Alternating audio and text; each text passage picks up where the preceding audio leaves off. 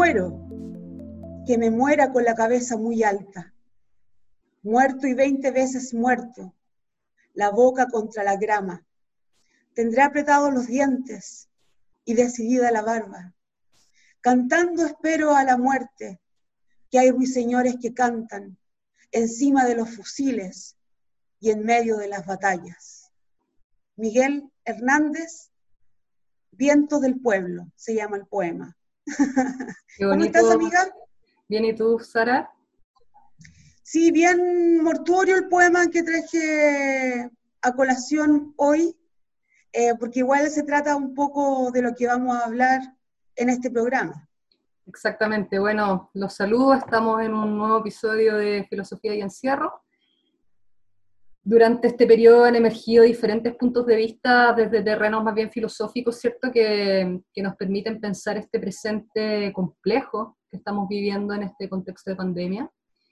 Y uno de ellos es el pensador italiano Giorgio Agamben, eh, en torno a quien conversaremos hoy.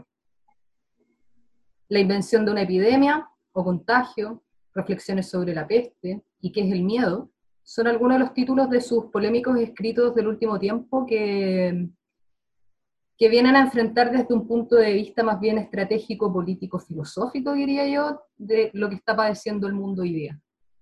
Mm. Grosso modo, el escenario es que hoy se manifiesta una tendencia creciente a utilizar el estado de excepción como un paradigma normal de gobierno, lo que conlleva graves restricciones a la libertad, en donde el recurso para adoptar medidas excepcionales eh, ya no es el terrorismo, ¿cierto? Como ocurría antaño, sino que es un nuevo enemigo invisible que se llama, adivinen cómo. Coronavirus. Tal cual. Muy bien, Entonces, esta lógica que adopta una política de guerra que es lo que vimos también en programas anteriores con la necropolítica, con Achille Bembe, por ejemplo, hace emerger en la población ciertos estados de pánico colectivo, en donde ocurre también el fenómeno paradójico en que mm, la limitación de nuestra libertad es aceptada en nombre de un deseo de seguridad, la cual es inducida por los mismos gobiernos que intentan satisfacerla. Entonces, esta situación de excepción digámoslo, es cuando, en esta situación de excepción, es cuando emergería lo que Agamben llama la nuda vida, que en este contexto la podemos entender como la sobrevivencia o la mera vida, y también emerge junto con, con ello el miedo a perderla, a perder la, a perder la vida, ¿no? Donde surge también la política del orden y la restricción de la libertad, entonces, la separación y con ello la probable emergencia de estados totalitarios. Eso, como, eso sería como lo más preocupante, claro, el contexto de lo que, el, el escenario, digamos, de, de, un estado de excepción constante, que es una regla, donde ahí emerge esta nuda vida y, y la necesidad del ser humano de defenderla a toda costa. Y en esta necesidad de defenderla a toda costa, eh, aparecería su opuesto, digamos, que es en el fondo aceptar la dominación como por, a, muy grandes rasgos. Es, un poco complejo. por eso, seguridad. Claro, por eso ir como un poco, un poco lento, sobre todo por las categorías que Hagan bien va utilizando, que las vamos a ir tratando de explicar una a una con, con Sara. Entonces, eh, lo que vamos a encontrar en este pensador son ciertos paradigmas que nos van a ayudar a comprender el ejercicio de este pensamiento que él, que él utiliza y que posibilita finalmente reflexionar sobre el constante fracaso de la política tradicional que no ha podido resolver los problemas de fondo. Entonces, la biopolítica de Agamben se va a preguntar em, si no es el paradigma mismo el que lleva implícito su fracaso.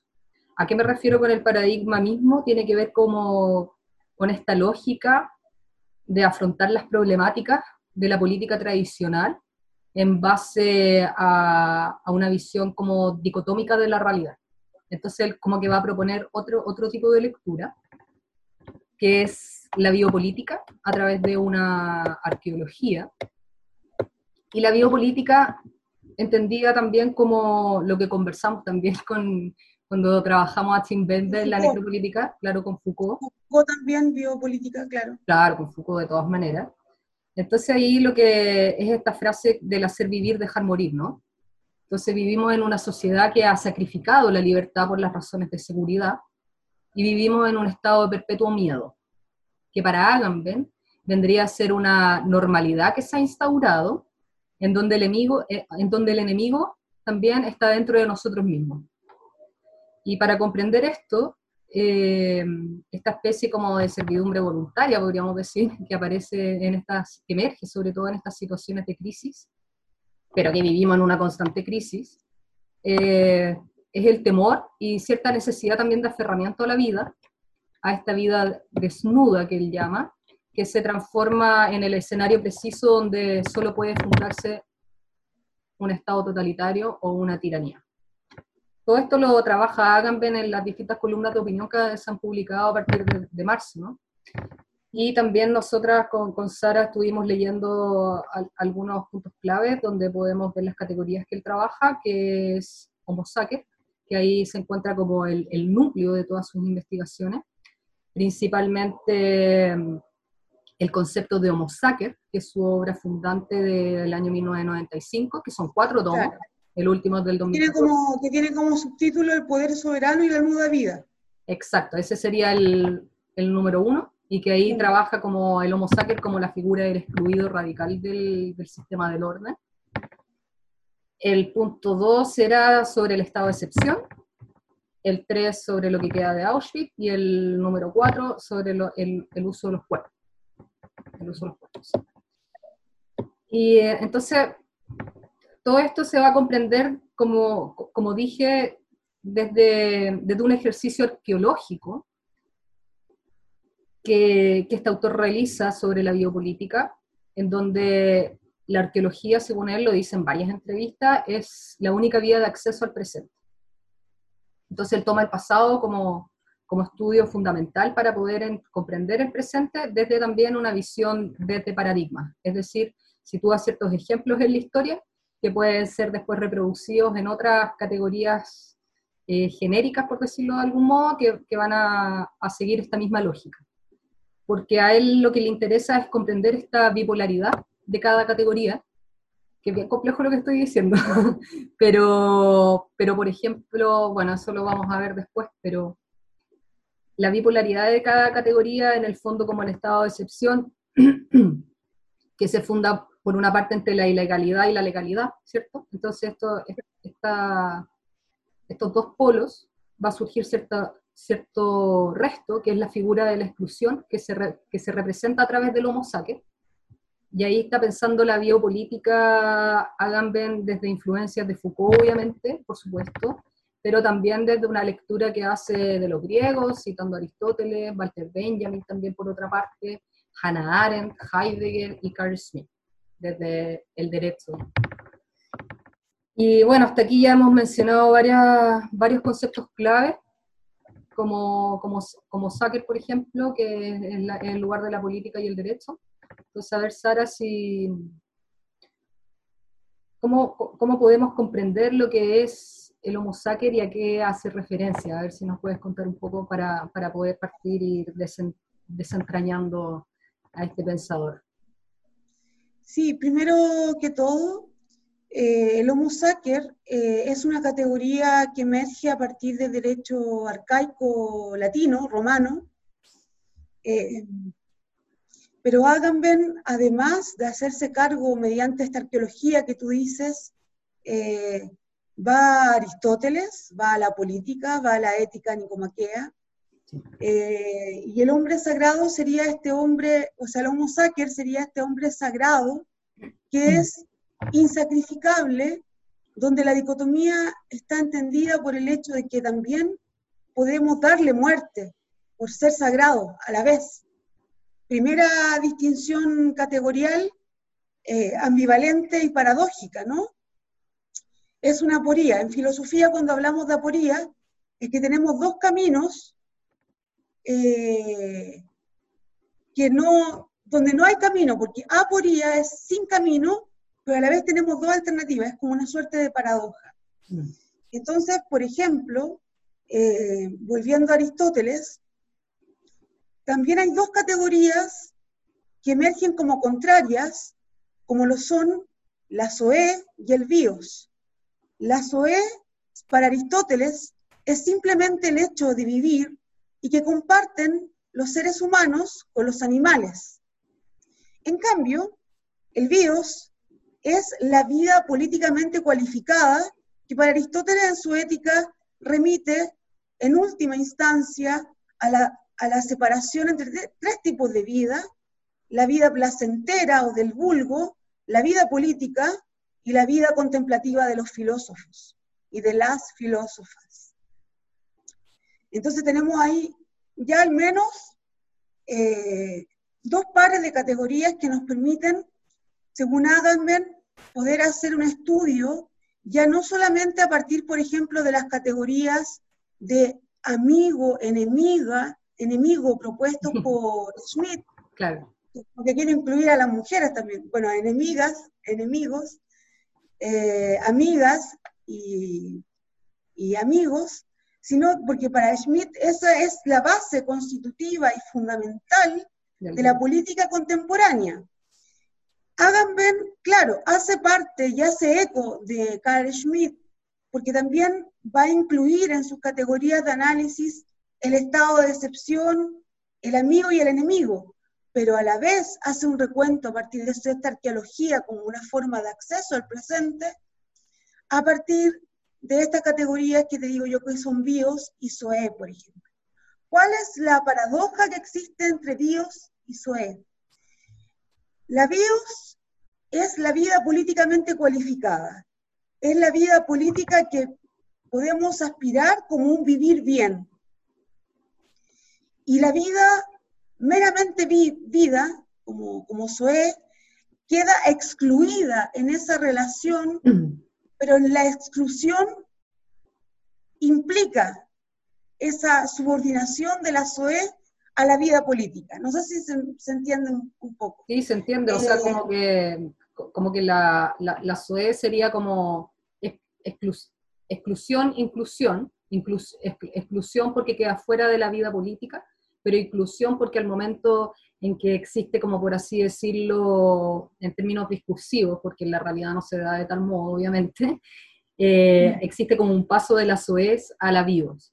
Entonces, en esta transformación de la mera vida a la vida política, existiría un proceso de inclusión-exclusión.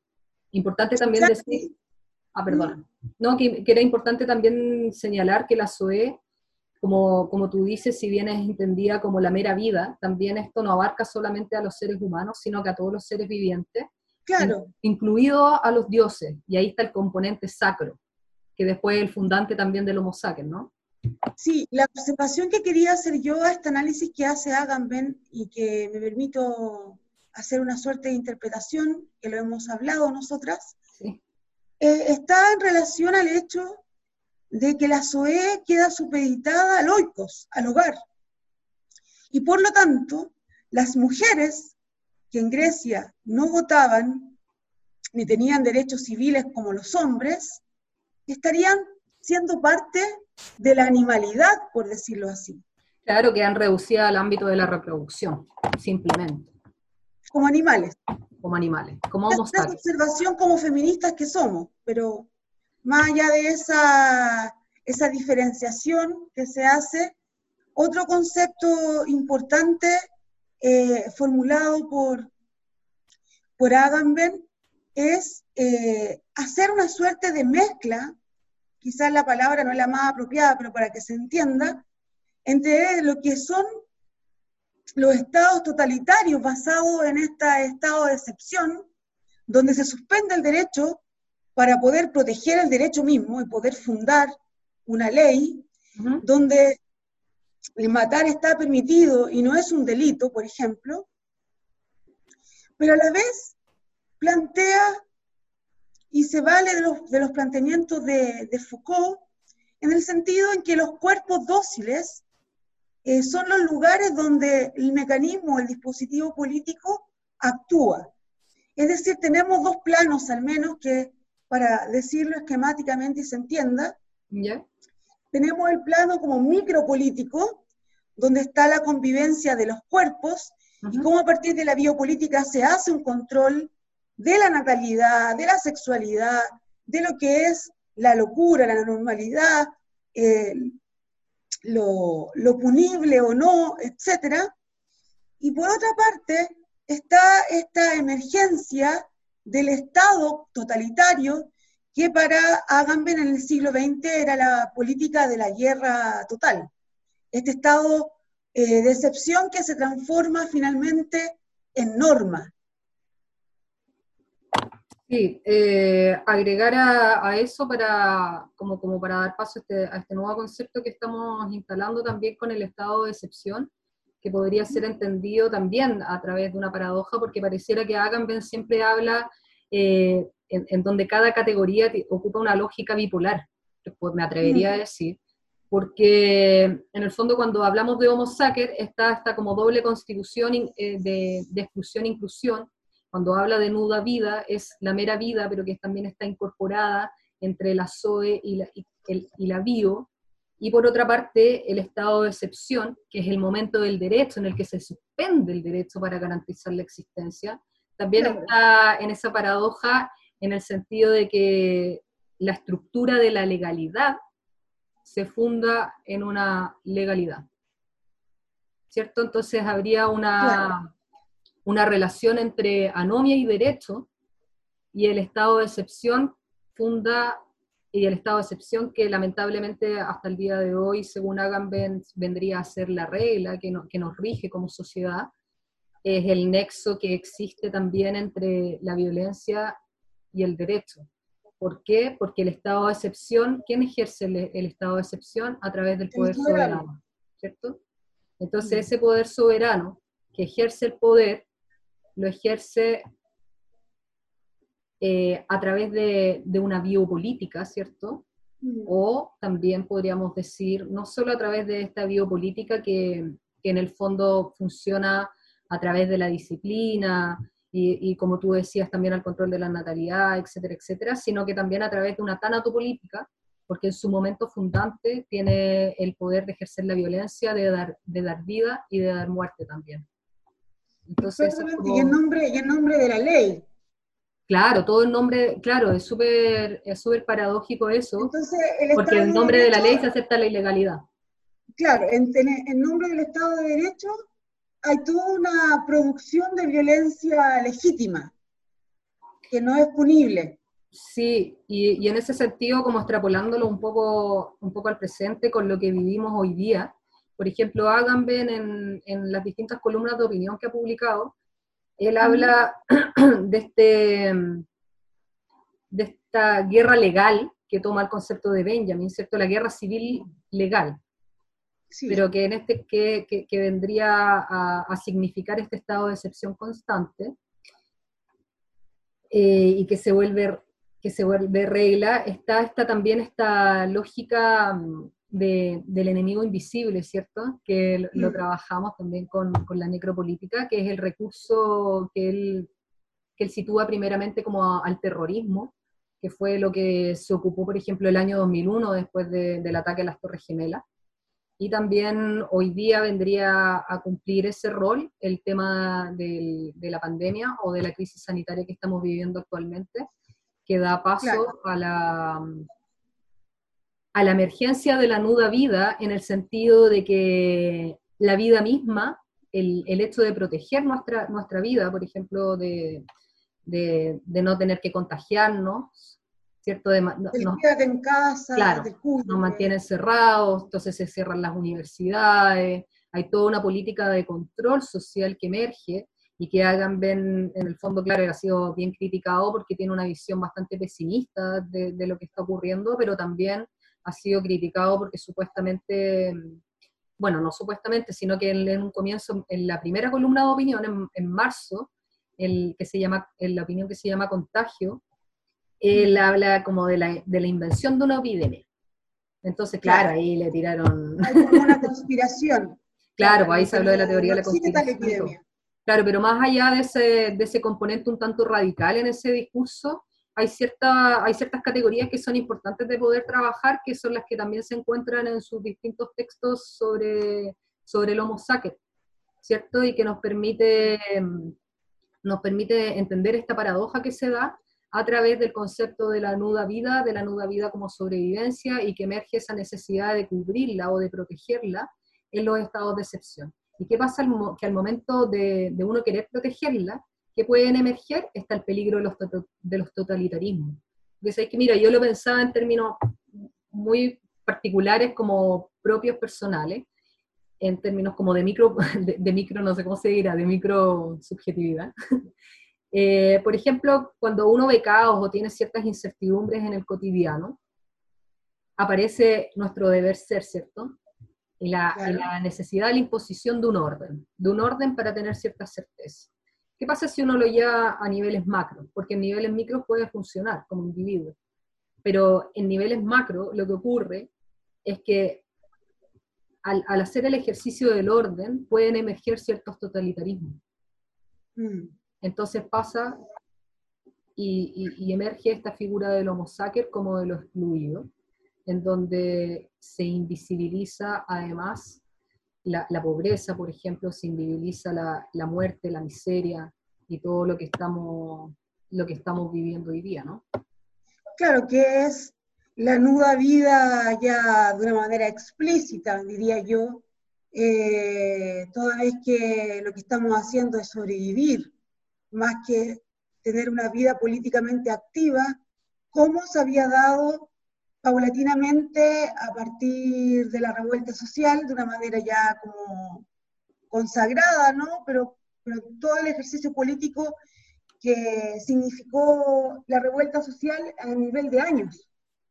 Em, y me, me, me, parece también importante eh, destacar, además de esta sobrevivencia en la que estamos, el peligro de que, por ejemplo, el toque de queda se forme como algo normal, se entienda como algo normal. Claro, se haga, se haga permanente y son uno de los peligros que también avisora el propio Agamben a través de su opinión. Claro. Que en el fondo, eh, si bien la, epidemia no es una invención, claramente, eso ya está más que comprobado, eh, pareciera ser que en términos estratégicos políticos, esta, esta situación de, algún, de alguna manera beneficia o se están haciendo cosas que, siempre se han querido, pero que antes eran imposibles porque hoy día existe la, pasividad, esa pasividad, y por eso es el temor, digamos, de, la, de, la, de lo que provoca esta nuda vida o esta mera existencia,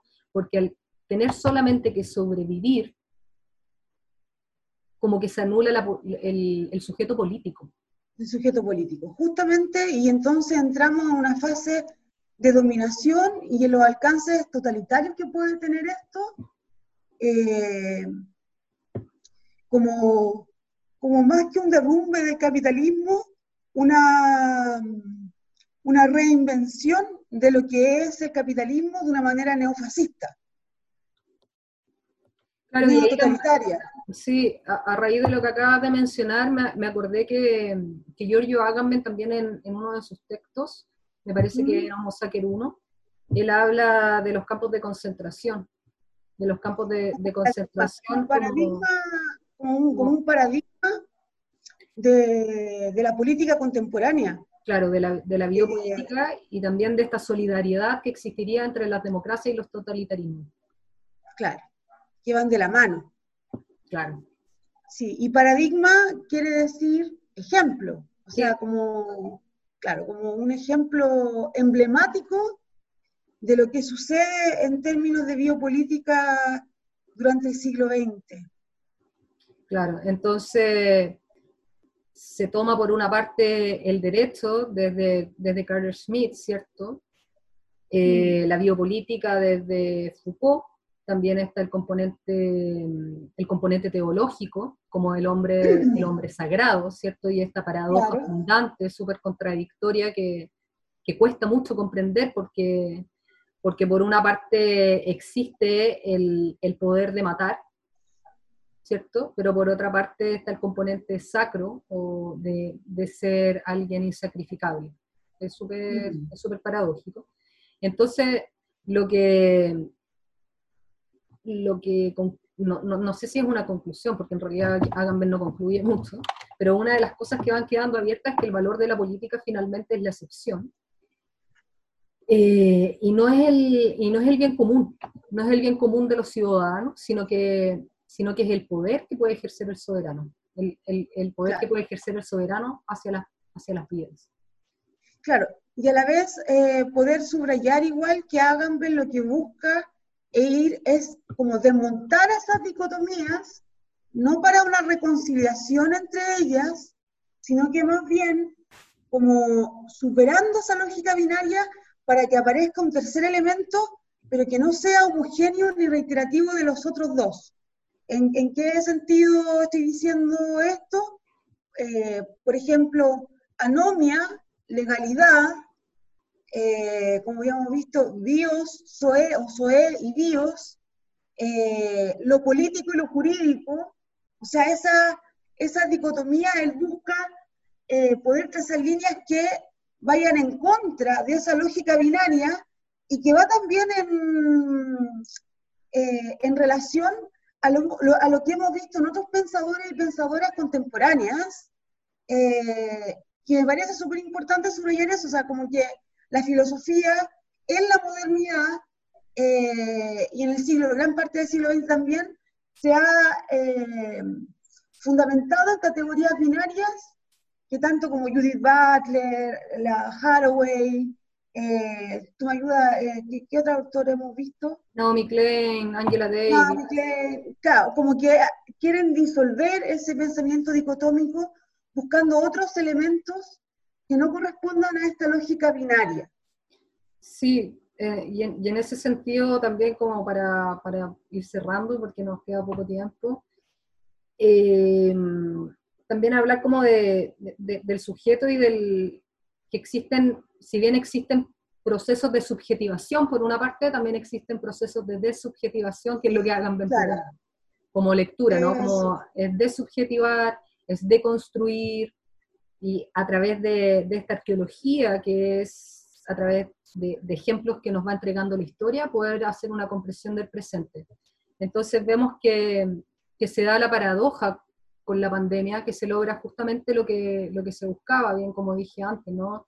el cierre de las universidades, eh, el fin a la protesta social, mm. eh, el reemplazo también de las tecnologías en, vez de los trabajos manuales, ¿cierto? Mm. Eh, entonces, sus escritos, más que, más que identificarlos como parte de, una teoría conspirativa, que es lo que se le critica actualmente, claro. rescatar lo que, lo que él expone allí para poder pensar también el futuro próximo y poner atención a esos paradigmas que, que, nos presenta porque, porque hay categorías importantes, por ejemplo, la del miedo, que también habla en, en, la última columna de opinión. En la última columna, sí. ¿Cierto?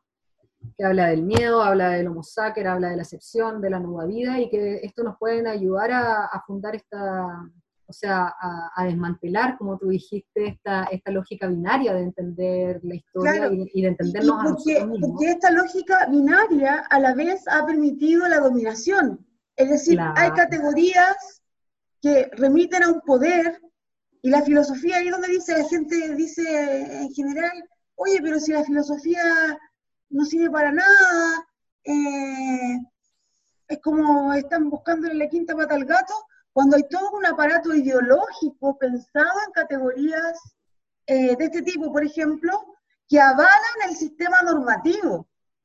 Claro, y, el mismo, claro y el mismo Agamben dice, eh, la filosofía debe ser pensada como una intensidad, en una de sus entrevistas también. Sí.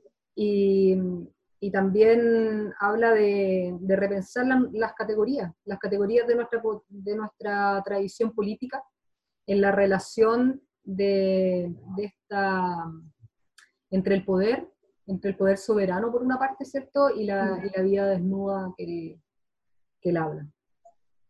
Sí.